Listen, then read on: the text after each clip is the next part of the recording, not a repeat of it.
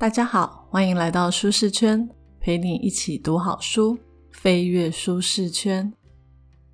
我从小就是一个很喜欢故事的人，不管是听故事还是看故事，我到现在都还可以想起小时候看过的金庸小说情节，像是杨过和小龙女在绝情谷发生的事情，张无忌在光明顶上力压六大门派。还有韦小宝和康熙之间真挚的情谊，有时候连我都很惊讶，几十年前看过的故事，到现在都还记忆犹新。这就是故事的力量。故事的力量并不是只有在小说、电视、电影、戏剧中影响着人们，像是商品这样没有生命的东西，也可以说出一篇一篇可歌可泣、感人肺腑的生动故事。今天要跟各位听众介绍的是一本关于故事销售的书。书名叫做《为什么超级业务员都想学故事销售》。我 Google 翻译了一下它的日文书名，原文的意思是在无法销售商品的时代，如何销售新商品。这是一本日本人写的商业书籍，作者叫做川上彻也。他创造了一个叫 “story branding” 的名词，意思就是用故事进行销售的概念。作者他本人的业务、行销、广告实务经验非常的丰富。他曾经呢帮超过五十家的企业制作广告，而且多次获得日本广告文案创意方面的大奖。我以前读日本商业书籍的经验并不多，在读这本书的时候，我觉得作者很像补习班老师在整理考前重点，像是故事的三大黄金定律、五大成功法则。六种挖掘故事种子的方式，七大销售问题，七大让消费者爱上你的魔法。哇！看完这本书的好处是，作者都帮你把重点整理下来了。但是缺点就是太多重点。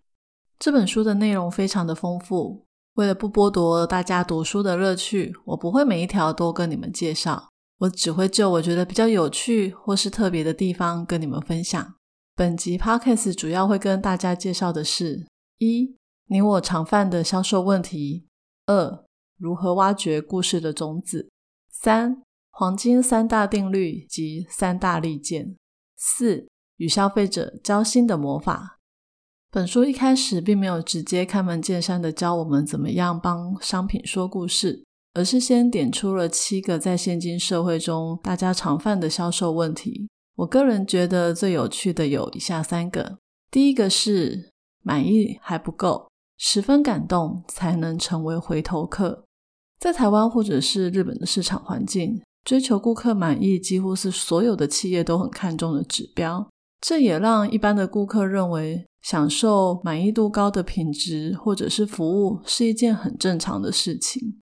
所以满意度加已经是基本盘了。每个企业和店家不能再靠满意度来拉拢客户。如果要让客户再回购，要再往上提升一个层次，就是创造感动的体验。说到感动，我有一些经验想要跟大家分享。应该很多人都有吃过一家很有名的火锅连锁店，叫海底捞。就算没有吃过，应该也听过他们的服务非常的有名。我第一次跟朋友去这家火锅店的时候，真的感到蛮压抑的。他们提供的服务不是像五星级饭店那样特别的绅士或是彬彬有礼，服务生长得也不是特别高帅、特别漂亮，反而是有一种大哥大姐的感觉。这就让我好像觉得我来到了一个大姐家做客。大姐非常的豪迈又好客，一直端茶递毛巾，还会跟你说怎么样吃最划算。我自己呢，在吃火锅的时候比较喜欢用沙茶酱配火锅料。结果这个大姐看不下去，她自己特调了三种酱料，一样呢适合来配豆腐，一样适合来沾肉，有另外一样是百搭款。哇，真的让我火锅吃出新风味。对我来说，海底捞是一种朋友款待的感动。本来以为像海底捞这样的感动已经非常的不错了，直到最近我跟我家人一同前往一家位在西门町的吴老锅。又带给我们另外一种感动的新体验。吴老锅的服务生呢，同样让人感到宾至如归，时不时的就来加豆腐、鸭血，说话的态度也都非常的温柔，非常的舒服。但是那一天有一个美中不足的地方，就是我们点的牛肉肉质不是很好，烫到了三分熟还是不好咬。看在它的服务还有其他食材都还不错的份上，我们想说下次来点的时候就不要点那一款牛肉就好了。快要吃完的时候，有一位服务态度非常好的服务生过来问我们：“今天的餐点都还合口味吗？”通常我都会说很好，没有问题。但是我老公呢，看对方服务态度这么好，就很勇敢的跟他说：“哎，你们今天的牛肉有一点老，不太好咬。”我们心想对方应该只会应付一下就走了，没想到那个服务生立马跑到厨房试吃了跟我们同款的牛肉，然后跑回来跟我们说。我刚刚试吃过了，这款牛肉的确有一点老，真的很不好意思诶我们再另外切一盘同部位的牛肉，再让你吃看看好不好？看看会不会太老，再补送一盘给你们。我们当时已经吃很饱，就拒绝了。但是对方还是一直坚持要送我们牛肉。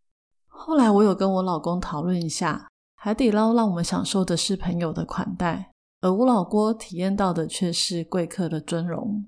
我现在要吃火锅的话，我就只会想到这两家店，其他的我都没有什么印象了。你们说故事的力量是不是很大？接着我们来谈常犯的销售问题里面的第二个，千万不要捏造故事。虽然在销售的前件里面把故事带入，会让人感到特别亲切或是感动。就像如果有朋友叫我推荐麻辣火锅店，我就会把刚刚跟你们提到的吴老锅的故事再跟他们说一遍。让想要享受美好服务的朋友愿意到吴老锅走一趟，但是不知道大家有没有印象，在几年前，吴老锅曾经爆出一个假吴老婆婆的故事。吴老锅当初在推广的时候，就是善用了故事的力量。他们跟人们说，他们的冰淇淋豆腐是日本的一个吴老婆婆传授的。那时候，这个故事非常的有渲染力，吸引了不少的顾客想要尝一尝冰淇淋豆腐的美味。我也是那千万的顾客里面的其中一个。还记得我第一次吃到冰淇淋豆腐的时候，我觉得口感很特别，加上它的白汤我也很喜欢。从那次以后呢，我就把我老锅列在我心目中火锅排行榜的前几名。后来呢，媒体踢爆了吴老婆婆的事件，我那时候心想，怎么连这个都要骗？所以对这个品牌就没有那么信任，也就再也没去过。我想应该没有人喜欢被骗的感觉。企业为了行销不起捏造故事，但别忘了，在这个资讯发达的世界里，没有什么谎言是可以永远掩盖的。虽然吴老婆婆的故事欺骗了我的感情，但是我对那个冰淇淋豆腐锅还是念念不忘。我一直到最近半年才再次走进了吴老锅，但是再度光临的时候，我发现吴老锅现在是靠人在写故事。那个服务生的故事会让我想要一直跟别人说他们的故事。讲到这，我肚子又饿了。最近应该要再跑一次吴老锅了。第三个让我觉得有趣的销售问题是，千万不要随意降价，因为一旦降价，会让客户对你产品的价值感也跟着降低。书里面有提到一个非常有趣的实验，美国有两所大学的研究人员共同执行的一项实验。他们想要知道价格跟幸福指数有没有绝对的关系。讲到这里，大家应该会说：“当然有关系啊！买到物美价廉、物超所值的商品最让人开心了。”但是这个实验却看到了另外一个现象。实验是这样的：研究人员准备了三款，分别是美金五元、三十五元、九十元的葡萄酒，倒在杯子里面，标示它们的价格。然后再多到两杯五元跟九十元的酒。这次呢，他们在五元的葡萄酒上面标示了四十五元，在九十元的酒上面标示了十元。他们让被实验的对象以为有五款不一样价值的酒。这个实验就是让他们一边喝，一边用机器来监测他们大脑各个区块的活动状况。结果发现，当实验对象喝下被告知比较昂贵的酒时，他们可以获得较高的幸福感。简单说，就是喝起来心情比较愉悦。那你注意到了吗？明明被标示十元跟九十元是同一款酒，这就表示，即便是一样的酒，因为人们看到了不同的价值，幸福感就跟着改变。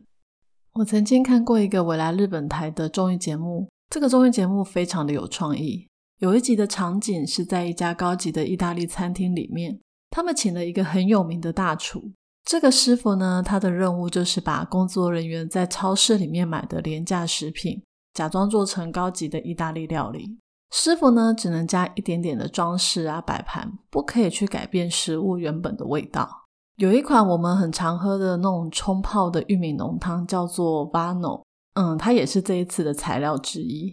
它只是被冲泡过，摆在一个很高级的汤碗里面，再加一片叶子点缀。后来他们把这一款汤端给客户喝，你知道吗？顾客们喝了以后，每一个人的表情都非常的幸福，一直夸这一款汤非常的好喝。后来工作人员呢就跳出来问他们说：“那你愿意花多少钱来买这一碗汤？”有客人居然喊到一碗要一千元日币，差不多台币三百块左右。有喝过这一款玉米浓汤的听众应该都知道，这一款汤一包不到二十块吧。这个节目是不是跟美国做的葡萄酒实验一模一样？人们以为他们喝的汤很贵，就有幸福感。听到这边，如果你是店家的话，应该不敢再随便降价了吧？大家都知道，故事有一种不可思议的魔力，但是要怎么样创造属于自己产品或是服务的故事呢？接着第二部分，如何挖掘故事种子？我想跟各位听众朋友介绍几个书中有趣的例子。希望可以对正在帮产品找故事的你提供一些灵感。作者说，要找故事的种子并不难，秘诀只有一个：只要跟人有关，就会有故事。一个产品或服务从开发到上市过程中间，一定会有非常多的人扮演各样的角色。大家可以想想看，有哪些人参与在里面，用这些人跟产品之间的互动来说一个动人的故事，像是创办人。这个应该很好说故事吧？创办人当初是看到社会里面的哪一些需要，决定要创业。通常背后都隐藏着非常多努力奋斗的故事。再来，员工是怎么对待顾客的？顾客的体验又是如何？只要人跟人相处，就会有故事。又或者企业和供应商之间的关系，现在很多店家都说他们只跟小农合作，这种追求健康养生的故事也非常吸引人。甚至是企业对弱势团体做的一些公益服务，也可以拿来说故事哦。去过北海道韩馆的听众朋友，不知道有没有去过一家叫做“幸福小丑汉堡”的店？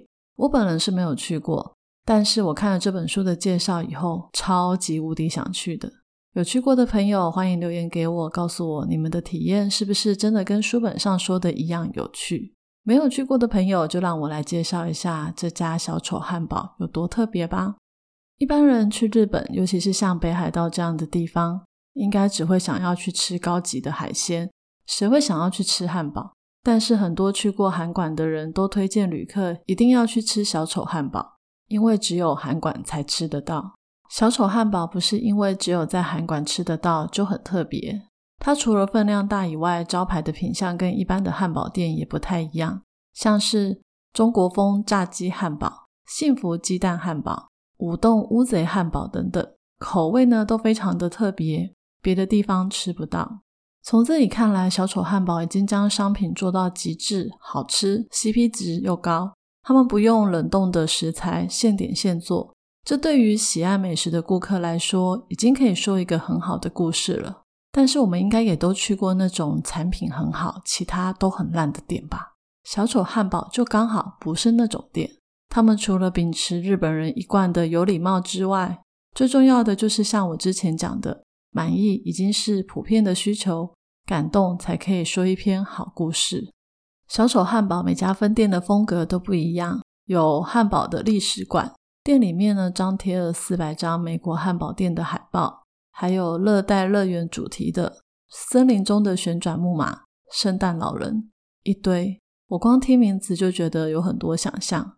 如果大家想要去看这个店长什么样，可以去 Google 一下。除了每家店都很像主题乐园之外，他们对人的服务也不马虎。顾客点餐的时候，店员给的不是号码牌，而是询问名字。料理完之后，再叫顾客的名字来取餐。诶，这听起来很熟悉。星巴克不是也这样吗？哼哼，就像我们刚刚提到，有人的地方就有故事。小丑汉堡在每个面对顾客的环节都尽量设计的别出心裁，这也难怪去过的人都可以跟亲朋好友讲上一段他们在小丑汉堡的体验。就连我没有去过，看了这本书的介绍，也马上在我的 Google 地图搜寻所有小丑汉堡在韩馆的分店。我打算下一次规划旅游的时候，一定要排上去。你们说这家店是不是超级会说故事的？与人有关的事就可以说故事，但是并不代表你就可以说一个好故事。一个故事要说的精彩，还必须仰赖故事的黄金三大法则。所谓的故事黄金三大法则，指的就是主角、目标、坚持。有一个不完美的主角，他有一个非常渴望想要达成的目标，以及不管遇到任何困难，他都不肯屈服的坚持。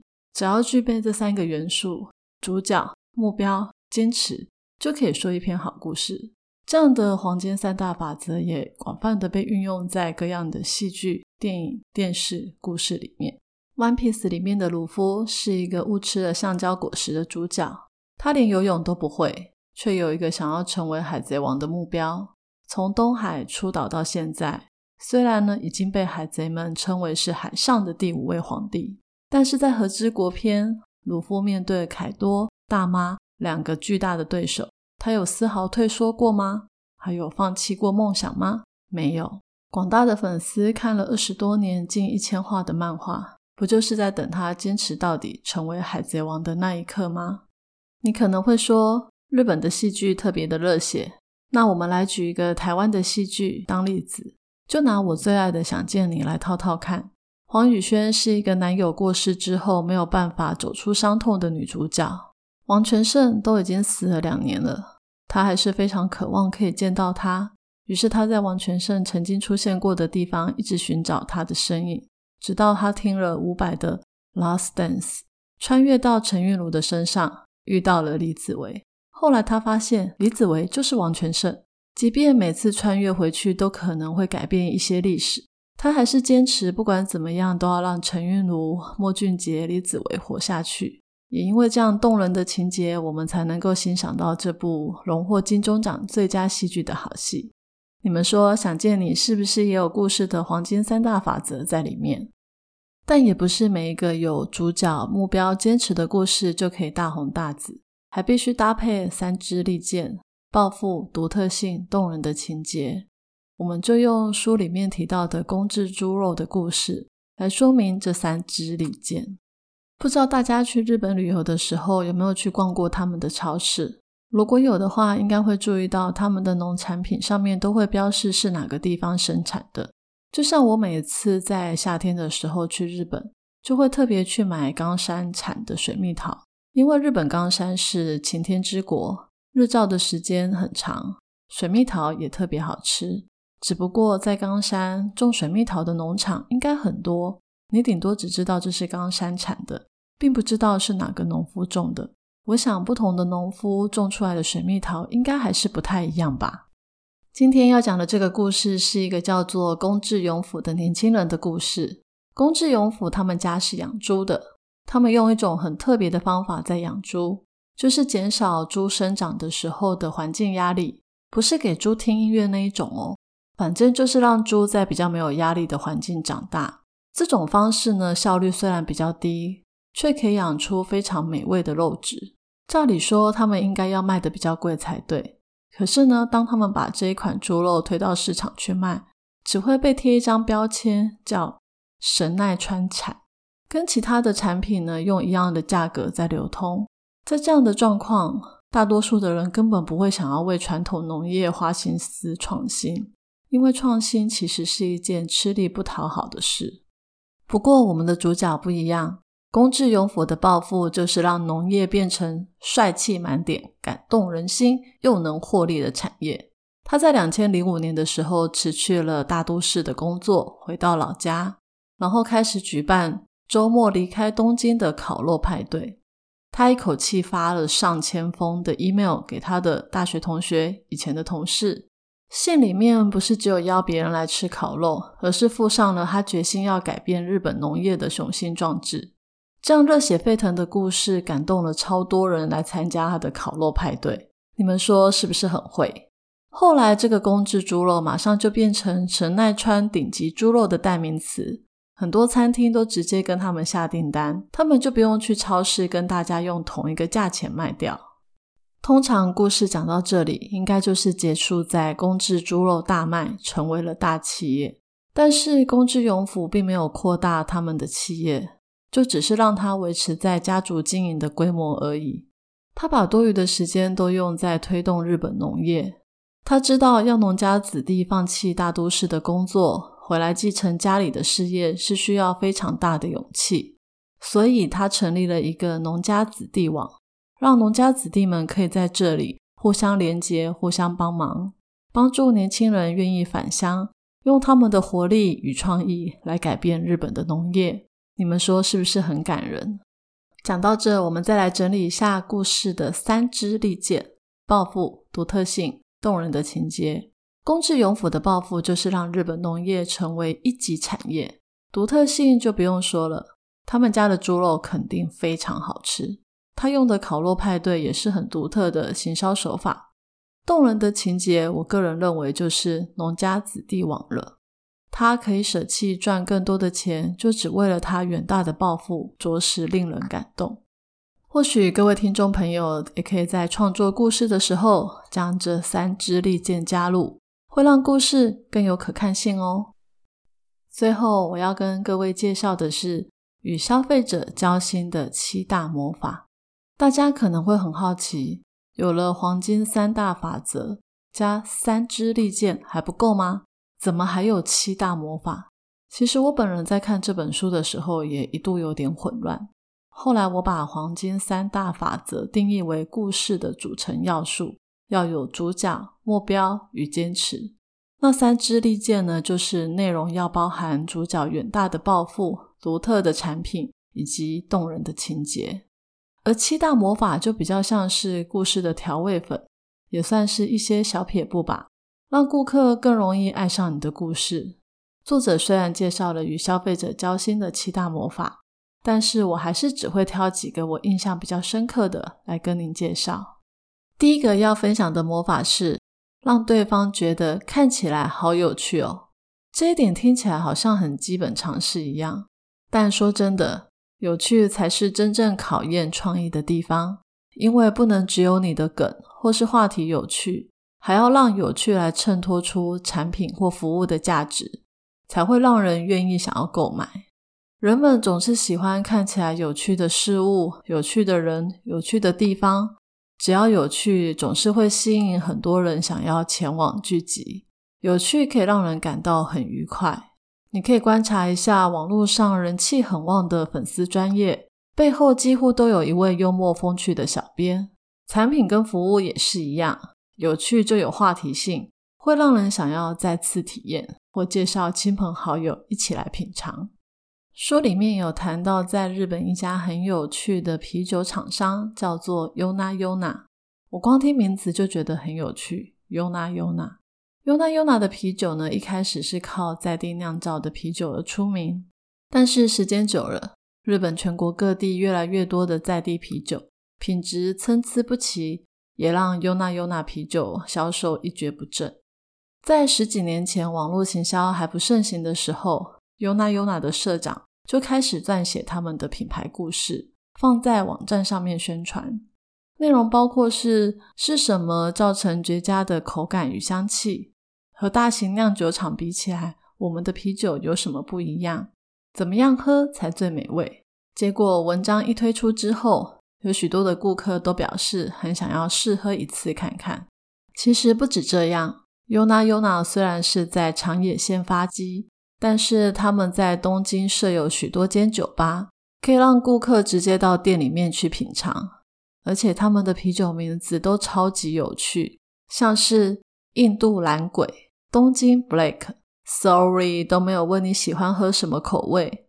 星期三只猫，每一款啤酒呢也都有搭配适合的料理可以一同享用，让顾客在店里面不止因为有趣而感到愉快，还可以享受到味蕾极大的满足。这家公司从社长到员工都充满了创意、幽默、风趣。他们社长有一句座右铭是。除了酿造啤酒要超级认真、超级顽固之外，其他的工作可千万别忘了玩心哦。社长既然都这么说了，员工自然就是大玩特玩。你想，当你看到一家店的员工都很开心的工作，你一天的烦恼是不是就可以在这里得到释放？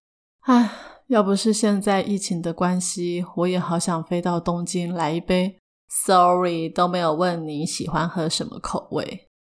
第二个要跟大家介绍的与消费者交心的魔法是和顾客关系亲近，一同采取行动。作者很常被他的客户问到，要怎么样创造与顾客共同体验的故事？这个故事又可以体现企业的经营哲学。正如之前谈到，只要有人的地方就有故事。如果可以跟顾客一起创造故事，那听到故事的其他顾客也很容易跟企业产生情感的连接。很多时候，我们都会看到企业的经营理念是顾客至上、以客为尊这一类的。但是，真的遇到利益冲突的时候，还可以保持一贯的理念，就可以产生一个好故事。把时间拉到一九九八年的长野冬季奥运，大家应该可以想象，举办奥运的时候会有非常多、非常多国内外的观光客、媒体涌入，这也让长野当地的计程车生意蓬勃了起来，有大量的包车需求出现，是赚大钱最好的时间点。在长野有一家叫中央计程车的公司，在包车预约的生意也是好的不得了。但是有一天，突然有一个员工说，在奥运期间，如果我们把车都让别人包走了，那那一位一直搭着我们车去医院的老奶奶应该怎么办？结果公司内部就开始进行讨论，最后的结论居然是我们不能抛弃那些总是搭乘我们计程车的市民。中央计程车的老板当场决定，不再去接外地人来的预约计程车服务。而是完全依照过往的经营模式营业，真的是送到口里的肥羊都不要了。应该很多人都会认为中央计程车的老板是傻了吗？当时呢，其他的同业都可以做到平常三倍以上的业绩，只有中央计程车的业绩没有什么起伏。不过呢，好人总是会有好报，在冬季奥运结束之后，观光客也都离开了。以前搭其他家计程车的在地顾客都转搭中央计程车，这让中央计程车的业绩比之前成长了许多。中央计程车在创立的时候就以顾客优先、利益在后为企业理念经营，很多公司也有一样的经营理念，但是我们都知道，真的可以做到的没有几家。中央计程车在最能赚钱的时候，真的是把利益放到后面，以顾客为优先。把经营理念扎扎实实的活了出来，你们说这样的故事是不是特别动人？在与消费者交心的七大魔法中，还有一些也非常有趣，像是完全诉诸无感、敞开自己的心、保留神秘的元素，尽管只有百分之一，也要持续提升顾客的期望。十分建议听众们把这本书买下来，好好品尝，里面的案例故事超级多。每一篇都很有趣，虽然大部分都是日本的例子，但是我们也可以想象一下，一样的手法在台湾的某些品牌、店家、服务，是不是也有似曾相识的感觉？说故事总是能够让人驻足停留，说一个感动人心的故事，更有可能改变人们的心思意念。我特别喜欢听故事，也喜欢把我听到的好故事说给大家听。如果你已经关注 DT 舒适圈一段时间，就会发现我们的说书中充满了各式各样的故事。愿上帝赐给大家丰富的故事灵感，让我们可以帮这个世界说出一篇又一篇的精彩故事，创造一次又一次的感动时刻。我是 Tilly，舒适圈一周一本好书，我们下周见。